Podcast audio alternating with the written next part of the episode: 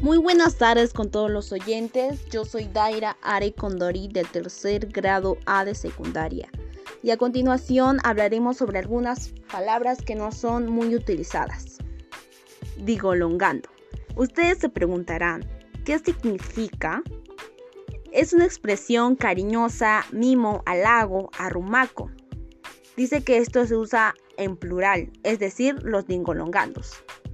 Balumbo Dicen que podría ser un aparato. Es una cosa que abulta mucho y es embarazosa por su volumen que por su peso. Es decir, algo complicado de llevar porque es grande pero no porque pese mucho.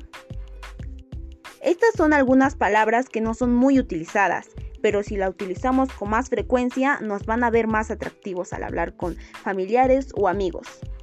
Eso fue todo por hoy, nos vemos hasta la próxima.